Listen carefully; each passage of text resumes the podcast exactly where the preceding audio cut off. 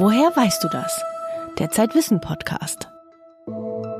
Mit Hella Kemper. Unsere Themen heute. Kinofilme im Faktencheck. Wie korrekt soll Science Fiction sein? Ersetzen Psychotests einen Therapeuten? Testpionierin Eva Vlodarek verrät, wie sie Persönlichkeitstests entwickelt. Rechts- oder Linkshänder. Forscher wissen, warum die meisten Menschen ziemlich einseitig sind. Urban Swimming. Stadtbewohner erobern sich ihre Flüsse zurück. Science-Fiction-Filme nehmen uns mit in fantastische Welten im Irgendwo und Irgendwann. Doch manchmal verdreht die Fantasie der Filmemacher die Naturgesetze so sehr, dass sich die Balken biegen. Für manche Wissenschaftler ist das schwer zu ertragen. Zeitwissenautorin Lia Rodehorst hat mit einem Astrophysiker über gute und schlechte Science-Fiction-Filme gesprochen. Kein Mensch hat jemals den Mars betreten. Macht nichts, dafür gibt's ja Science-Fiction-Filme. Zum Beispiel Der Marsianer mit Matt Damon in der Hauptrolle. Damon spielt den Astronauten Mark Watney, der bei einer Mars-Mission durch einen Unfall alleine auf dem Planeten zurückbleibt. Er muss in der Einöde ums Überleben kämpfen, denn die nächste Mission holt ihn in frühestens vier Jahren wieder ab. Angesichts dieser Aussichten bleibt mir nur eine Option. Ich muss mich mit Wissenschaft aus der Scheiße ziehen. Zum Glück ist Mark Watney hervorragend ausgebildet. So findet er eine Lösung für sein wichtigstes Problem. Ich muss einen Weg finden, Essen für vier Jahre anzubauen. Hier, auf einem Planeten, auf dem nichts wächst. Und dann kam er ja auf diese glorreiche Idee, dann äh, zu düngen mit äh, den Exkrementen von ihm und auch von den äh, anderen Insassen des äh, Habitats. Und da dachte ich nur, ja, also muss man das wirklich so machen? Ist das wirklich notwendig? Denn ich wusste als Astrophysiker, es gibt eigentlich sehr viele Nitrate, also im Prinzip Dünger in dem Marsboden. Also warum braucht er denn die Exkremente? Andreas Müller wollte schon als Kind Astronom werden und war begeistert von den Filmen, die ihn ins Weltall entführten.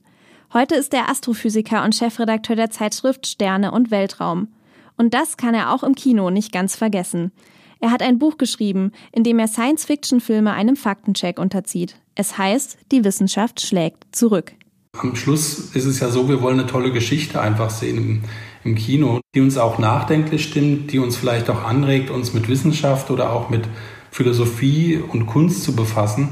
Und wenn das eben im Film gelingt, dann ist es wirklich äh, ein, ein super Film. Viele Science-Fiction-Liebhaber mögen zwar die Fiction, freuen sich aber, wenn der Science-Anteil des Films halbwegs plausibel ist. Der Marsianer Watney ist Biologe, daher weiß er, seine Marskartoffeln brauchen zum Wachsen nicht nur Nitrate, sondern auch bestimmte Mikroorganismen. Und die sind in menschlichen Exkrementen enthalten.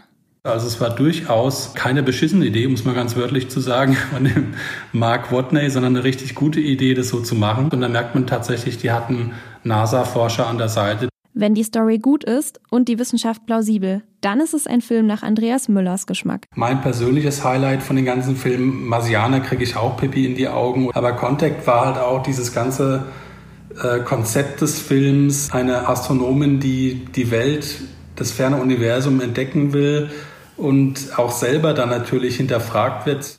In Contact spielt Jodie Foster die Astronomin Ellie Arroway. Sie bemerkt in Funksignalen eine verschlüsselte Botschaft, die Außerirdische zur Erde senden.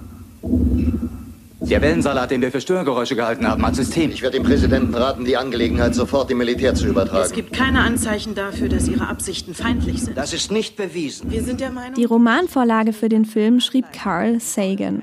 Der Astrophysiker und Weltraumbiologe war selbst an verschiedenen Projekten beteiligt, die außerirdisches Leben suchten. Ich sage immer, andere gucken Dirty Dancing 50 Mal. Für mich als Wissenschaftler ist es Contact. Ja, ich kann den 50 Mal gucken und mehr und finde ihn immer noch toll.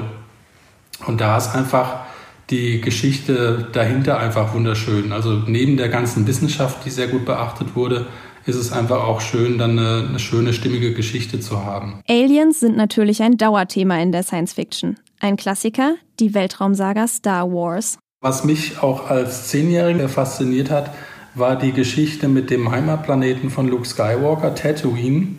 Und man sieht dann im Hintergrund äh, den Sonnenuntergang von zwei Sonnen. Und als Kind ist man natürlich dann total erstaunt, denkt, wow, also krass, gibt's sowas? Und natürlich gibt's sowas. Als die ersten Teile von Star Wars in die Kinos kamen, hielten Astronomen Exoplaneten, die um ferne Sonnen kreisen, für abwegig. Heute kennen sie über 4000 davon. Sogar Planeten mit zwei Sonnen, wie auf Skywalkers Heimatplanet Tatooine, wurden schon entdeckt.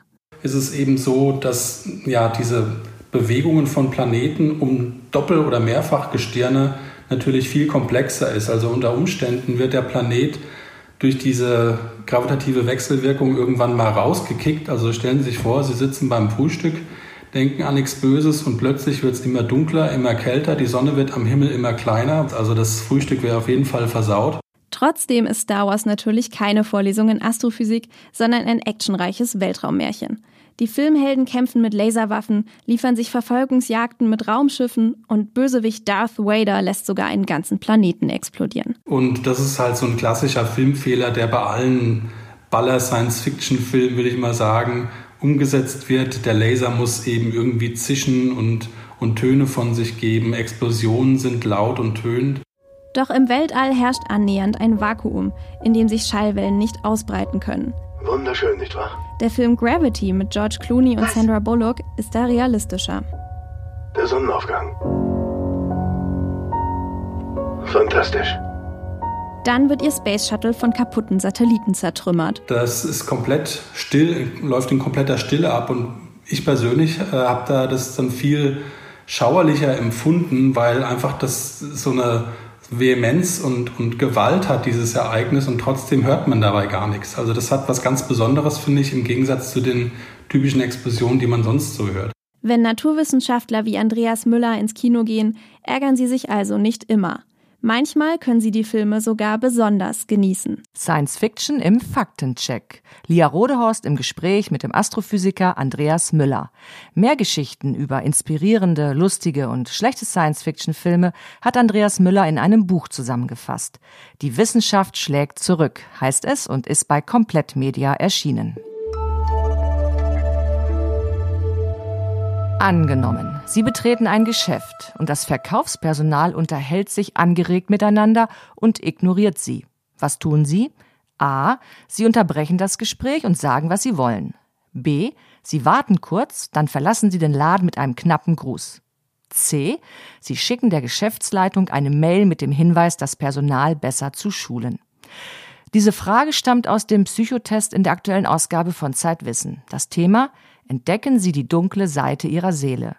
Den dreiteiligen Test hat die promovierte Psychologin Eva Vlodarek entwickelt. Sie ist so etwas wie die Pionierin der Psychotests.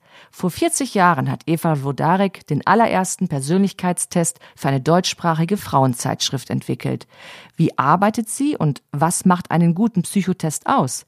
Zeitwissen hat Eva Vlodarek getroffen. Sie hat immer etwas zu tun.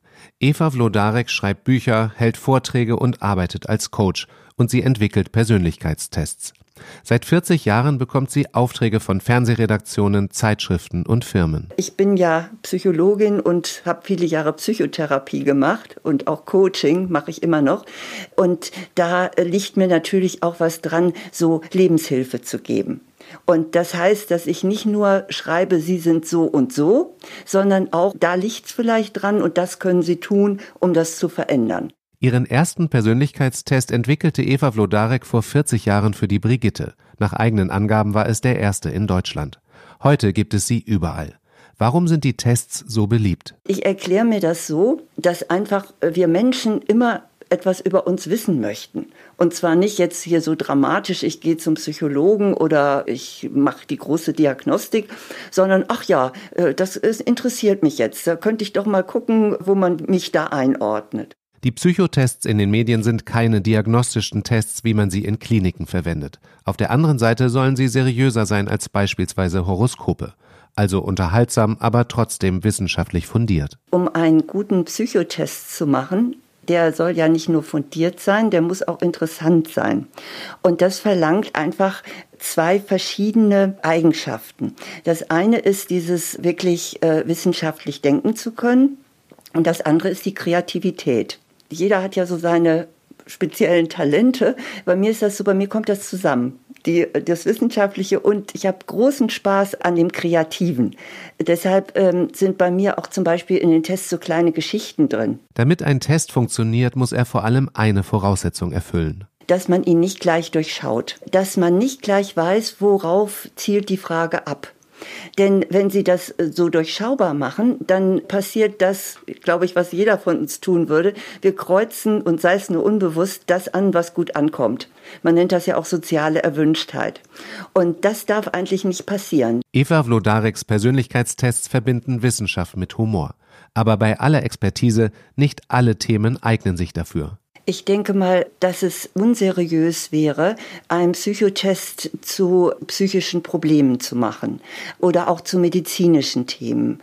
Äh, das würde ich auch nie machen. Also es muss immer noch so ein bisschen, äh, die sich auf die Persönlichkeit beziehen oder vielleicht auch auf bestimmte Charakterzüge oder auf Verhalten. Das ist okay. Also ich finde, ich habe als Testkonstrukteurin da auch eine Verantwortung und äh, so passe ich auch immer auf, kann jemand damit auch wirklich umgehen mit dem, was er da erfährt. Einmal hat Eva Vlodarek einen Leserbrief bekommen von einer Frau, die in die USA ausgewandert war. Sie hatte dort einen ihrer Tests gemacht zu der Frage, müssen sie ihr Leben ändern? Und in der Auflösung stand, nur Mut, sie schaffen es. Ihr seien die Tränen gekommen, schrieb die Leserin, noch nie hätte sie sich so ermutigt gefühlt. Daraufhin erfüllte sie sich einen Traum und eröffnete in den USA ein kleines deutsches Restaurant. Und also ich kriegte diesen Brief und ich muss sagen, wenn sie gesagt hat, sie hat geweint, ich hatte echt auch Tränen in den Augen, habe ich gedacht, ist das nicht toll? Da mache ich einen Test und, und gebe eben auch mein Herz damit rein und dann springt das über einen großen Teich und löst was aus. Also das war wirklich für mich eine ganz schöne Rückmeldung. Warum ein Psychotest mehr ist, als ein paar Kreuzchen zu machen. Ein Beitrag von Yvonne Ilfrich. Wenn Sie nun auch etwas mehr über sich herausfinden möchten, dann probieren Sie Eva Wodareks Test im Zeitwissen Magazin aus, das am 20. August erscheint. Dort erfahren Sie, welche dunklen Seiten Ihre Seele hat. Oder auch nicht. Vielleicht sind Sie ja sogar Typ E. Wir alle haben eine Schokoladenseite, eine starke Hand. Bei den meisten Menschen ist es die rechte Hand. Doch wovon hängt es ab, ob wir Rechts- oder Linkshänder werden? Darüber rätseln Händigkeitsforscher. Und sie haben auch eine Theorie. Tobias Bug berichtet. Eigentlich hat unsere Händigkeit gar nichts mit unseren Händen zu tun, sondern mit dem Gehirn, sagt Sebastian Ocklenburg, Biopsychologe an der Universität Bochum. Es ist nämlich so, dass die linke Körperhälfte von der rechten Hirnhälfte gesteuert wird die rechte Körperhälfte von der linken Hirnhälfte. Bei der Händigkeit ist da spezifisch der sogenannte motorische Kortex wichtig, also ein Hirnareal, das unsere Bewegung steuert. Und es ist so, dass bei Linkshändern eben der rechte motorische Kortex besonders darauf spezialisiert ist, feinmotorische Aufgaben wie das Schreiben durchzuführen. Bei Rechtshändern ist das andersrum. Doch warum hat sich unser Gehirn so entwickelt? Es wäre doch praktischer, wenn wir mit beiden Händen schreiben könnten. Die Gründe dafür liegen in der Evolution. Unser Gehirn verbraucht viel Energie im Vergleich zu den anderen Organen, nämlich knapp 20 Prozent der Kalorien, die der Körper zu sich nimmt. Da war es eben besonders wichtig, unser Gehirn energieeffizient zu gestalten.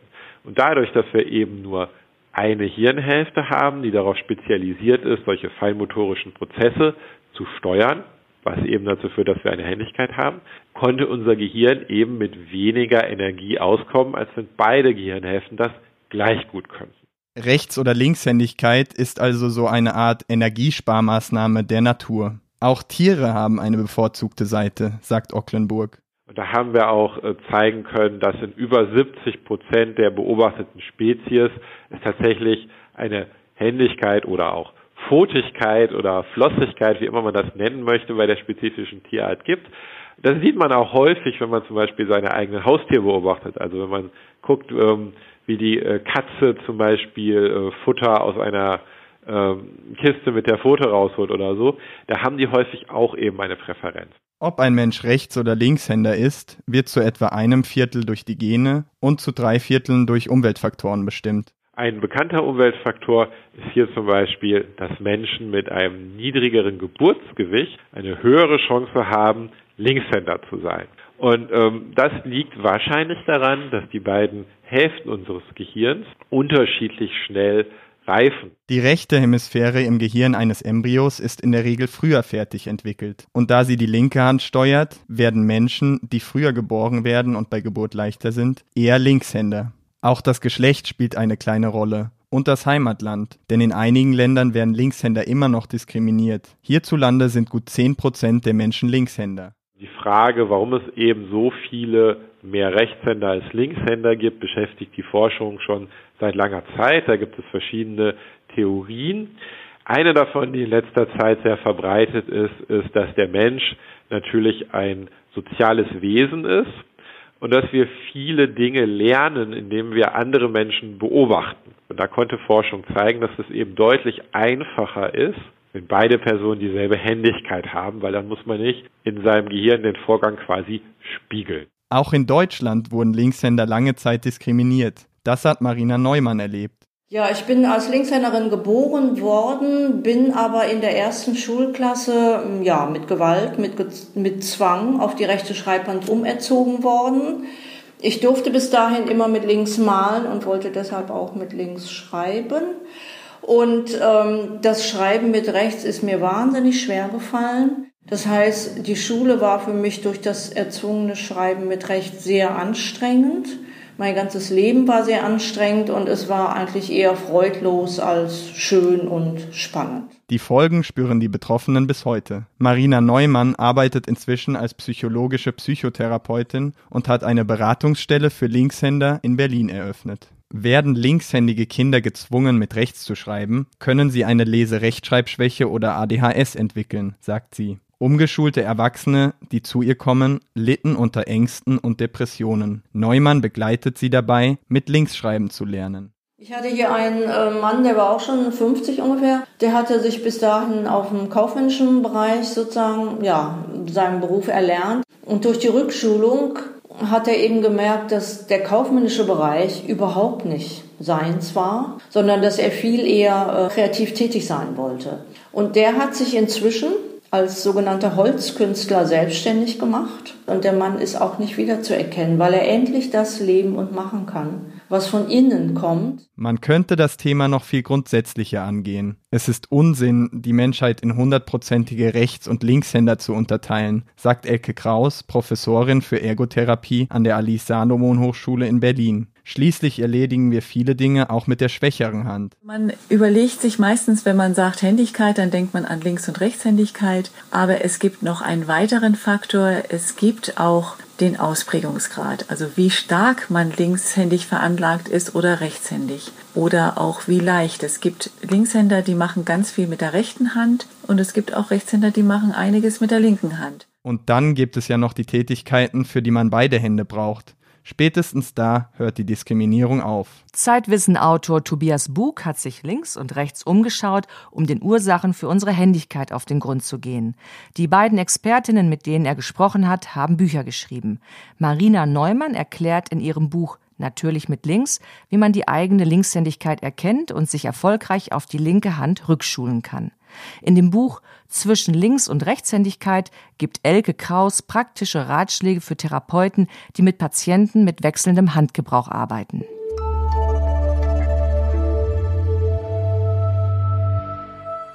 Durch viele Städte fließen Flüsse. Die Spree durch Berlin, Elbe und Bille durch Hamburg, der Rhein durch Basel. Wichtige Schifffahrtsstraßen. Jetzt kämpfen immer mehr Menschen dafür, diese Gewässer allen Menschen zugänglich zu machen. Urban Swimming ist heute das, was früher das Flussschwimmen war. Damit ist nicht nur gemeint, sich an heißen Tagen im Wasser zu erfrischen, sondern vor allem bedeutet es, dass die Stadtbewohner sich die Flüsse und Seen zurückerobern. Yvonne Ilfrich ist für Zeitwissen an die Ufer von Bille, Spree und Rhein gegangen. In der Schweiz hat das Flussschwimmen eine lange Tradition. In Basel zum Beispiel kann man sich auf einer Strecke von drei Kilometern treiben lassen. Klamotten und Handy sind dabei in einem wasserfesten sogenannten Wickelfisch verstaut. Die Lebensqualität in Basel wird extrem beeinflusst, positiv durch die Möglichkeit im Rhein zu schwimmen. Einfach deswegen, weil das ein Raum ist für die Naherholung, der ganz zentral liegt, das heißt für jeden sehr gut erreichbar ist. Andreas Ruby ist Direktor des Schweizerischen Architekturmuseums in Basel. Er hat gerade die Ausstellung Swim City mitkuratiert. Sie zeigt die Flussbadekultur und ihre Geschichte in Basel, Bern, Zürich und Genf. Die Popularität des urbanen Flussschwimmens ist für meine Begriffe untrennbar verknüpft mit dem Erstarken der Recht auf Stadtbewegung in den 90er und 2000er Jahren als ähm, zentrale Stadtbereiche immer stärker in das Verwertungsinteresse von Immobilienprojekten geraten sind Und dort wurden Flüsse auf einmal sehr interessant, weil Flüsse eine Form des öffentlichen Raums in Städten sind, die man nicht bebauen kann. Das Schwimmen im Rhein war nicht immer selbstverständlich. Durch einen Chemieunfall der Firma Sanders im Jahr 1986 wurde der Fluss stark verschmutzt. Und viele Fabriken und Kommunen leiteten dreckige Abwässer in den Rhein. Erst mit neuen Kläranlagen und strengeren Gesetzen verbesserte sich die Wasserqualität. Basel sanierte die Uferpromenade und installierte sogar öffentliche Duschen. Es ist ein Raum, der ist kostenlos zugänglich, wie ein richtiger öffentlicher Raum das eben sein sollte, an dem man ähm, grillen kann, an dem man Musik hören kann, an dem man was trinken kann, an dem man sich einfach stundenlang aufhalten kann, ohne konsumieren zu müssen. Diese konsumfreien öffentlichen Räume werden heute immer rarer. Umso stärker ist das Interesse nach solchen zweckfreien Räumen, die nicht irgendwo eine Stunde außerhalb der Stadt sind, sondern wirklich mitten in der Stadt. In der Schweiz ist das Flussbaden vielerorts schon möglich. In vielen deutschen Städten ist man noch nicht so weit. So fließt beispielsweise die Bille mitten durch mehrere Hamburger Bezirke. Aber nur wenige verbringen dort ihre Freizeit. Im Mai campten 25 Studierende bei einem uns verbundenen äh, Ruderverein, der RV Bille, und haben geschaut, was es an informellen und offiziellen äh, Zugängen überhaupt zur Bille gibt. Haben herausgefunden, dass es extrem wenig offizielle bis keine gibt. Sagt Dorothee Halbrock vom Hallo-Verein. Dieser engagiert sich gemeinsam mit Studierenden der Hafen City Universität für mehr begehbare Ufer an der Bille.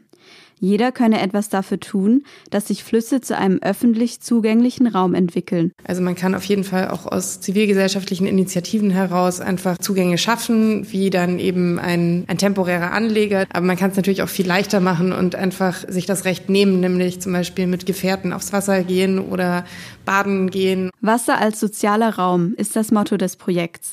Es ist ein Thema, das viele Städte bewegt. Wir haben in Hannover auch mal so einen Flussbadetag organisiert, wo wir erst versucht hatten, eine Genehmigung zu bekommen. Erzählt Antje Stogmann, Professorin für Landschaftsarchitektur an der Hafen City Universität. Dann hat sich aber herausgestellt, dass sich keine Behörde für diesen Uferstreifen zuständig fühlte. Dann haben wir das als rechtsfreien Raum interpretiert, haben dort einen Strand aufgeschüttet. Die Leute sind alle gekommen und dadurch wollten sie dann natürlich, weil dann plötzlich auch dieses Potenzial deutlich wird. In Berlin wird schon seit 1998 am Projekt Flussbad Berlin gearbeitet. Die Initiatoren Jan und Tim Edler wollen erreichen, dass im Spreekanal in Berlin Mitte auf einer Strecke von 840 Metern geschwommen werden darf. Noch ist das Wasser dafür aber zu dreckig, erklärt Jan Edler. Also unsere Stadt versaut die Spree. Das Wasser kommt eigentlich in guter Qualität in der Stadt an und wir als Stadtgesellschaft schaffen es halt nicht, den Fluss sauber zu halten. Das ist ein erster Schritt. In der Bevölkerung und in der Politik begeistern sich viele für das Flussbad. Im April gaben Bund und Land bekannt, mehr als 6 Millionen Euro für den Bau einer Freitreppe zur Verfügung zu stellen, die in den Spreekanal führt. Es wird die wohl teuerste Badeleiter Deutschlands werden. Ich glaube, das ist auch angetrieben natürlich durch die Auswirkungen des Klimawandels zum Beispiel, wo die Leute begreifen, dass eben ähm, solche, ich nenne das jetzt mal Oase, also solche Nutzungsräume in der Stadt tatsächlich auch zukünftig eine größere Bedeutung haben werden, weil eben die Stadt, Städte wachsen. Das heißt also, diese Freiraume dringend notwendig sind, damit die Städte lebenswert bleiben wie die Menschen sich das Wasser in ihren Städten zurückerobern. Ein Beitrag von Yvonne Ilfrich. Die Ausstellung Swim City ist bis zum 29. September im Schweizerischen Architekturmuseum zu sehen. Über ein anderes erstaunliches Comeback in der Stadt berichten wir in der September-Ausgabe von Zeitwissen. Bauen mit Holz. Sogar Hochhäuser entstehen aus diesem Rohstoff.